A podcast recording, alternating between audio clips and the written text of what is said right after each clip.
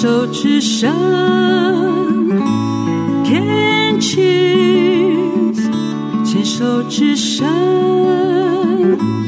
，Can cheers。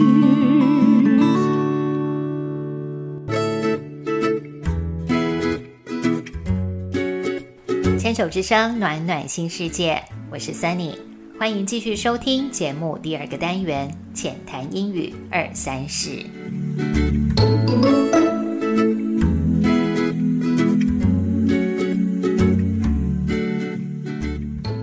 到英文数字，是不是 one two three four five 就自动浮现脑海呢？其实真正来说，英文的数字是有三种类型的：基数、序数、标称数。第一种的 cardinal numbers 基数有两个任务，一个任务是用在 counting 数数，另一个任务是用在表达 how many of something。说明实际东西的数量是多少，像是年龄、东西的价格、一个农场里有几头牛、羊、猪。Mark 有两个弟弟，书桌上有六本书、九本杂志等等。譬如要数一数从口袋里拿出来的硬币数量，one, two, three, four。嗯，这里总共有四个硬币。Here are four coins。奇数的两个任务在这个例子里都使用到了。第二类的数字叫做 ordinal numbers，序数，这是我们今天单元的主题。从它的中文翻译“序数”，顺序的序，就可以知道这套数字用于表示 the position of something in a list。人事物在一个序列里排列的位置，像是 the first 第一，the second 第二，the third 第三，the fourth 第四。例如，春天是一年的第一个季节，而夏天是第二个。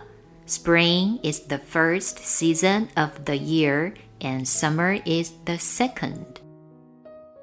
第三类 nominal numbers 标称数，中文不太容易理解。简单说，那个数字就是一个名字，作为一个标签标记，to identify something，去辨识某个东西。它不是代表数字的实际值或说明位置排序。你的身份证号码、手机号码、银行账户号码、汽车型号、车牌。公车路线的号码、运动员球衣号码都是属于这一类的数字。台湾的英文课程中比较少单独介绍这一类的用法，通常就直接跟奇数混着一起教，但差别还是存在的。学习者可以多了解一些，来提升自己对数字的整体概念。今天的焦点要聊聊序数。在教室里，偶尔会发现不少学生学过序数跟基数的用法，但是在使用起来还是觉得模糊不清。对于这一点，可以先确定是否掌握到如何从基数改为序数的方法。接下来，明确辨认必须使用序数的场合是哪几种，如此就可以帮助自己减少困扰。我们先简单聊一下如何从基数改为序数。基数的一二三 （one, two, three） 跟序数的第一、第二、第三在拼字上完全没有关联。第一是 first，first，f-i-r-s-t；第二是 second，second，s-e-c-o-n-d。第三是 third，third，t h i r d。另外，像是二十一 twenty one 的说法也有 one，所以第二十一就是 twenty first，保留原本的 twenty 个位数的 one 去改成序数 first 就可以。那么试试看第二十二、第二十三呢？答案是 twenty second 跟 twenty third。除了有 one, two, three 会变化成 first, second, third 之外，其他的奇数数字大多是字尾加上 th，就可以把一个奇数变成序数的身份。因此，字尾 th 是辨识序数最简单的方法。不过，下面要特别说明，有四组的 th 字尾，并不是直接加上去就好，还多了一点点要留意的地方。换句话说，就是最容易出错、搞混的地方了。第一组字尾是 ve 结尾的数字五 （five, five） 跟十二 （twelve, twelve）。在改为序数时，要先把 ve 改成 f，再去加上 th。因此，第五是 fifth，fifth。f i f t h，第十二是 twelfth，twelfth，t w e l f t h。第二个 eight 数字八的字尾已经是 t， 所以在改成第八时，只要加上 h 就变成序数了。第三个数字九 nine。Nine 必须先去掉字尾的 e，再加上 th。Knife，knife，n i n t h 才是第九的正确拼字。这是单纯从发音无法判断出来的，因此很容易被多数人忽略。第四组二十三十四十这些字尾有 ty 的整数。改为序数时，字尾的 y 要先变成 i e，再去加 th，而且 i 跟 e 会各自发出轻音的 i。例如，二十是 twenty twenty 有两个音节，而第二十则是 twentieth，t w e n t i。e t h twentieth 比 twenty 多出一个音节，这细微之处常常因为发音迅速念过而造成学生的盲点。示范一下其他字尾有 t i e t h 的例子，从第三十到第九十的整数是 thirtieth, fortieth, fiftieth, sixtieth。Seventieth, eightieth, ninetieth。对于二十之后的两位数，甚至是多个位数，要改成序数时，只要将个位数变成序数就可以。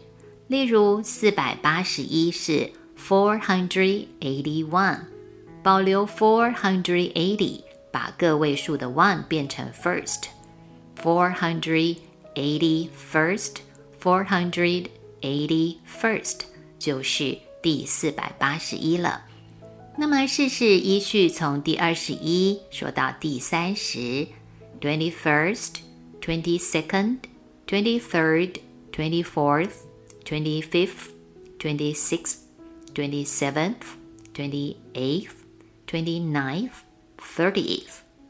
多找几个数字，分别念出奇数跟序数，可能会发现自学也不是一件太困难的事情了。因为数字很多，找到序数改法的规则，在学习过程中是很重要的。确定清楚改法之后，停顿一下，想一想十辆汽车跟第十辆汽车的意义有没有不同呢？可能这十辆汽车全部都是你的，但是今天你想开出门的是第十辆那一台。这个例子就是使用 ten cars 跟 the tenth car 的最好示范。有这个概念，聊聊叙述出现的场合会更容易理解。例如，他的生日是十二月三号 Her birthday is on December third. 我们的派对是在三十一号那一天。Our party is on the thirty-first. 学生常常看到月份后面的阿拉伯数字标出三、三十一，就直接说 three 或 thirty-one。要注意哦，三号跟三十一号都是指那个月份的第三天、第三十一天，都必须使用序数来表示才是正确的。另外，像现在是第二十一世纪。英文说法是 the twenty-first century。国王、女王常常会有罗马数字标记他们为第几世。例如，今年九月过世的英国女王伊丽莎白二世，英文的读法是 Queen Elizabeth the Second。其他像是楼层，The library is on the second floor。这图书馆位于二楼。Edward 住在七楼吗？Does Edward live on the seventh floor？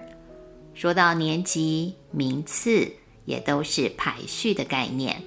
Peter 读三年级，Peter is in the third grade。 Peter 在比赛中得了第一名，He got the first prize in the contest。那是 Peter 吃的第十颗巧克力了。That was Peter's tenth chocolate. 三十周年快乐，Happy thirtieth anniversary。我们经常在解说月份、四季的名称或节日落在何时，也会用到这些说法。 譬如，星期二是一周的第三天，Tuesday is the third day of the week。母亲节是在五月的第二个星期日。Mother's Day is on the second Sunday of May。